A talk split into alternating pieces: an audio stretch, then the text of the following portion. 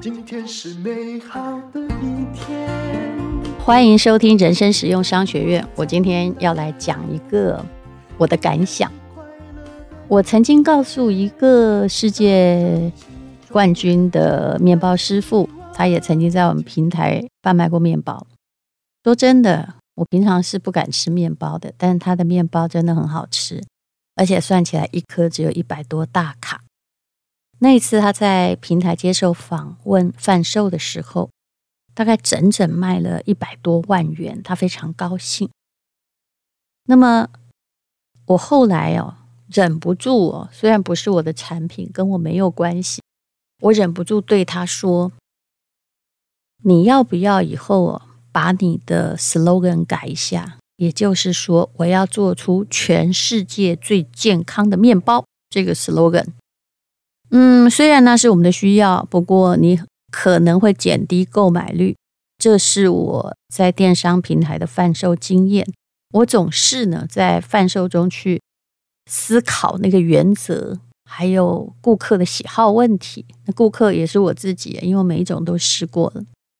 他说我会把你的建议思考的，因为他一刚开始啊，在做这个贩售的时候，当然这是他卖的最好的一次。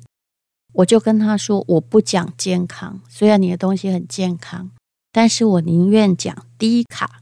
所以我帮他打的广告的主轴在于。低卡的面包竟然可以这么好吃，哎，于是就有很好的销售量。我实在不敢想，如果我把说世界冠军为你做出了健康面包，如果是打的是这样子的话，你到底愿不愿意买？虽然好吃的程度是一样的，为什么呢？这只是我自己的归纳观察，我以前没有找到什么学理根据。可是前不久啊，我看到先觉出版社的。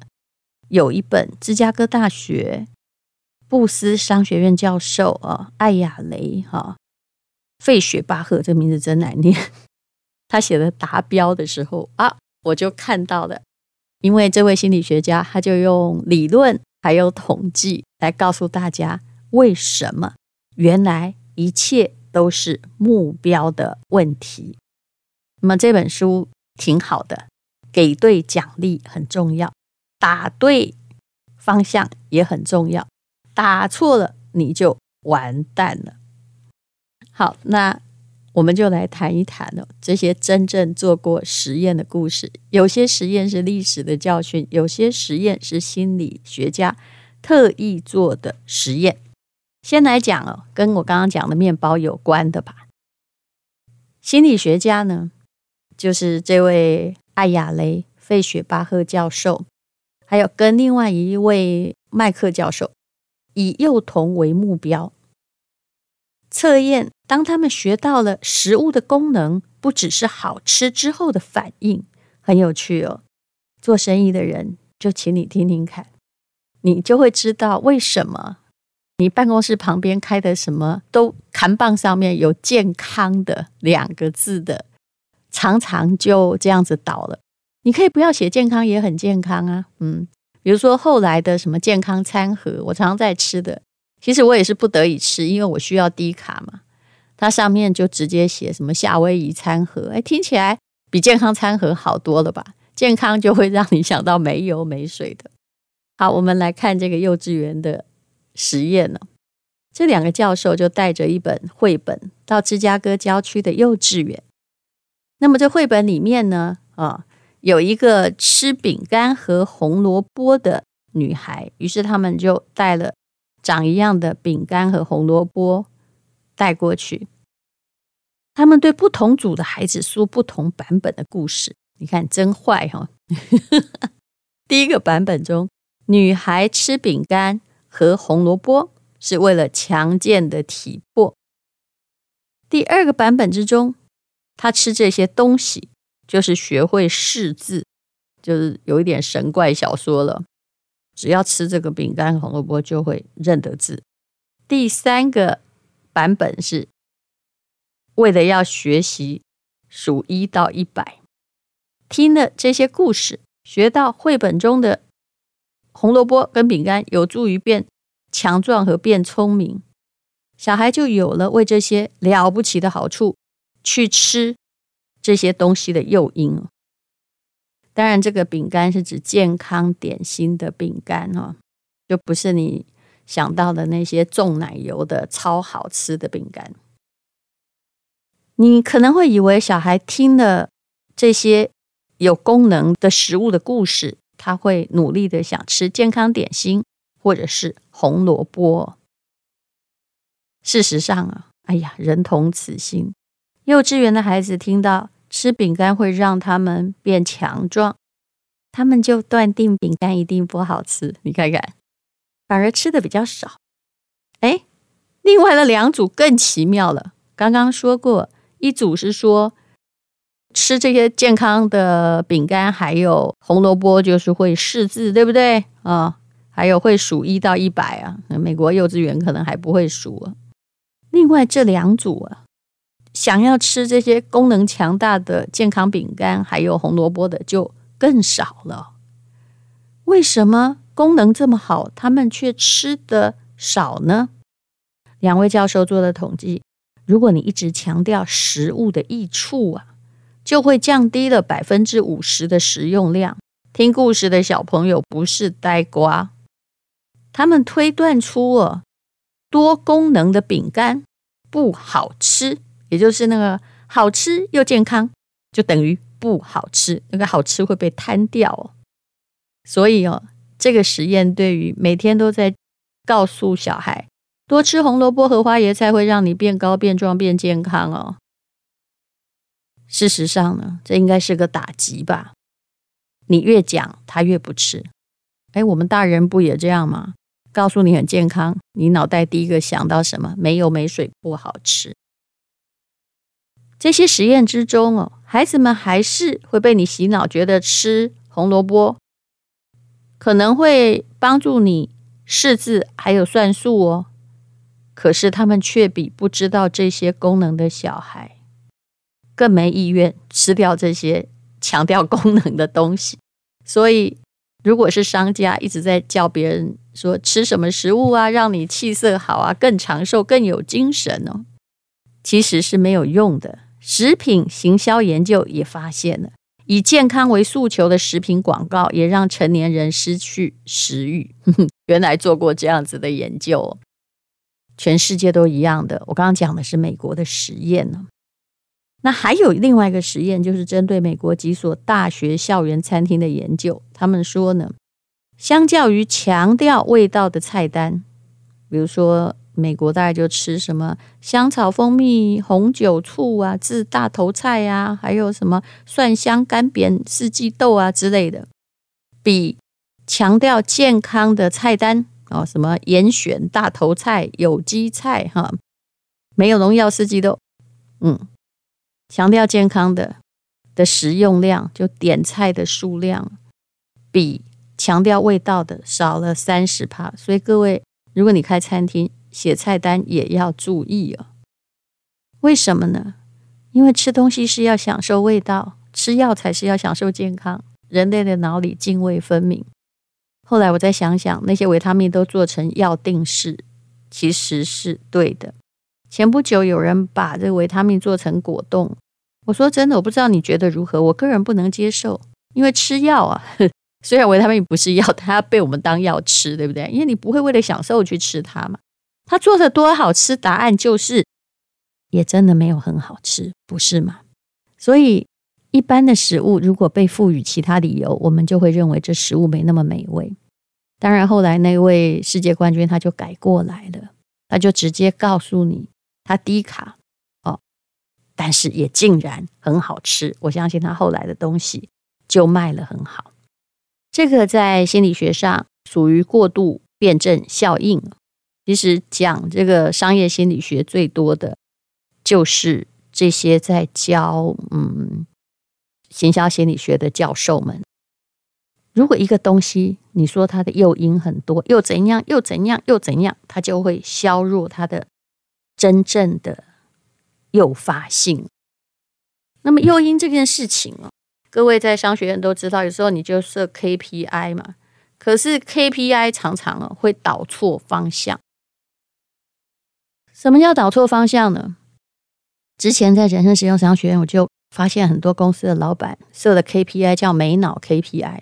比如说，现在呢，平均业绩是做到一百万，哎，大家做到了，因为去年可能八十到一百，于是呢，他就觉得设目标有用，就跟大家说：“我们宣布，明年我们把一百万调到一百五十万，我们大家加油吧！”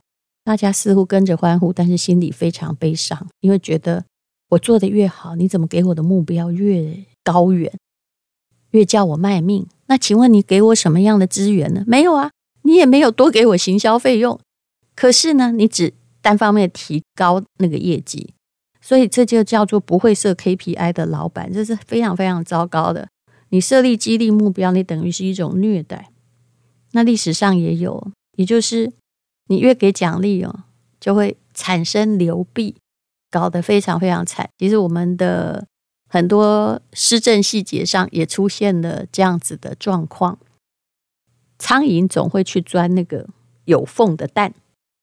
好，讲到的这个故事是一九零零年的故事。科学家呢就发现了，受跳蚤感染的老鼠是那种鼠疫的罪魁祸首。那黑死病死掉很多人嘛，然后呢，这时候越南的河内面临到严重的鼠患，当时是法国殖民地，他们新建的地下水道系统成为老鼠的温床，也就是有一好没两好，老鼠成群结队的，还从地下水道跑上地面，因为他们很安稳的在地下水道里面生存了，引发群众对鼠疫的恐慌。那么，当时的法国殖民者发明了一套赏金制度，也就是每杀一只老鼠可以领一分钱。我相信聪明的你就知道，后来我刚刚说的什么叫给错奖励了。一刚开始，哇，的确进行的很顺利，每天都有成千上万的老鼠遭到捕捉。在赏金制度实施的两个月内哦，一天呢就有两万只老鼠交上来。But 这么多老鼠，这个业绩对于室内鼠患没有作用，老鼠还越来越多。刚开始那个杀老鼠是怎么样呢？是 他们只要交那个老鼠尾巴就可以换得一分钱。很快的，大家发现没有尾巴的老鼠还在全城乱窜，这个现象超级耐人寻味的。因为捕鼠人只要交出尾巴就能换赏金，于是就剁下尾巴。那为了要后来有老鼠可以抓，就把它们放回地下水道去繁衍后代，也就是生出来的后代。哦，大家真的好未雨绸缪哦，就会有尾巴啦。而且呢，卫生的官员还发现捕鼠人企业化的经营起来，他们就打造了老鼠的养殖场，靠养老鼠为生。哦，赏金制度后来取消了，捕鼠人就把专为赏金饲养的老鼠放了出来。结果呢，法国人伟大的奖励计划没有减轻鼠患，街上的老鼠反而因为赏金越来越多。这是历史上有关于给错奖励的一大教训。那么，给错奖励的后果又叫做眼镜蛇效应，也就是。为了解决眼镜蛇的灾难，英国的殖民者在印度也用过类似的方法。我猜他们如果是在英国要消灭眼镜蛇，那么他们应该是可以成功。不过在印度就不能够成功，因为那些奖励啊是个诱因，而且是一个错的诱因。假设抓到一条眼镜蛇，哇，给十块英镑的话。你觉得大家会乖乖的就去抓眼镜蛇，把它都抓完，然后最后没有钱吗？没有，后来一定有眼镜蛇的养殖场。所以，如果想要上缴一条死掉的眼镜蛇，先要有活的，不是吗？这两个故事都可以说明，奖励的制度设错了，就是会很糟糕。奖励是很棘手的。就跟刚刚说的一个东西又好吃又健康哦，又会让你不要得癌症，其实功能太多也没有用。那么接下来又有一个实验呢，也在讲诱因真的设错了，很惨了。有时候哦，你设立奖励还不如不设。怎么说呢？有一个心理学家叫马克，他有一天呢就。走到了史丹佛的校园里面，不是去给大学生，是给这个史丹佛大学的附设的幼稚园去做实验。他拿了一盒色笔，让幼稚园小朋友自由自在的画图，然后就躲在那个他的摄影机背后，看那三到五岁的小画家画画。有些朋友。他们是分别被告知的，说自由活动时间画画可以得到一个奖品，那奖品是一个有红蝴蝶结的金色大猩猩。那有些小朋友呢，并没有被告知有任何奖励。那有些小朋友是画了一幅画之后，出其不意的没被告知，但突然得到了好宝宝奖。总共有三种。那孩子画了第一幅画之后，奖励组的小孩，哎，刚开始很认真画，但是因为他们被告知奖励只有一次，所以后来他们就不画了。只有百分之十的人在画画，其他的小孩，那些没有奖励的，有百分之二十在画画。那随机有可能会得到奖励的，也有百分之二十在画画。所以有时候啊，奖励反而是你领过了就不做那件事的原因。其实用这个卖东西也一样，很多人不是有满额礼吗？那满额礼设定是一个技巧，通常啊，这个均单价是好，也有的东西到五六千块。如果呢，你设在三千块，他就会觉得我这样就拿到礼物了，我多买好像亏了，所以金额堆不高。但是如果那个东西真的挺便宜的，你却要让人家买了三十个，变成七八千块，那你才能够得到奖励的话，他又会觉得那目标太远了，那我不要买好了。奖励是一个学问，要让人家勾得着。那刚刚我觉得对大家最有用的，恐怕就是食物那一段“人同此心，心同此理”。但是多少年来，很多人用了“健康”这两个字啊，却希望哦，全部的人都接受他的主张，没有去看看这些心理学家的实验哦，无数个实验做过了。其实大家觉得健康就是不好吃，这不是我说的。所以，除了这两个字之外，你有没有别的方法在销售你的产品呢？销售产品也是在给这个消费者奖励哈，你可以换得什么？那资讯不要过度的多元，会产生过度辩证的效果。讲越多，人家越不买，那就划不来了。谢谢你收听人生实用商学院。今天是勇敢的一天。没有什么能够将我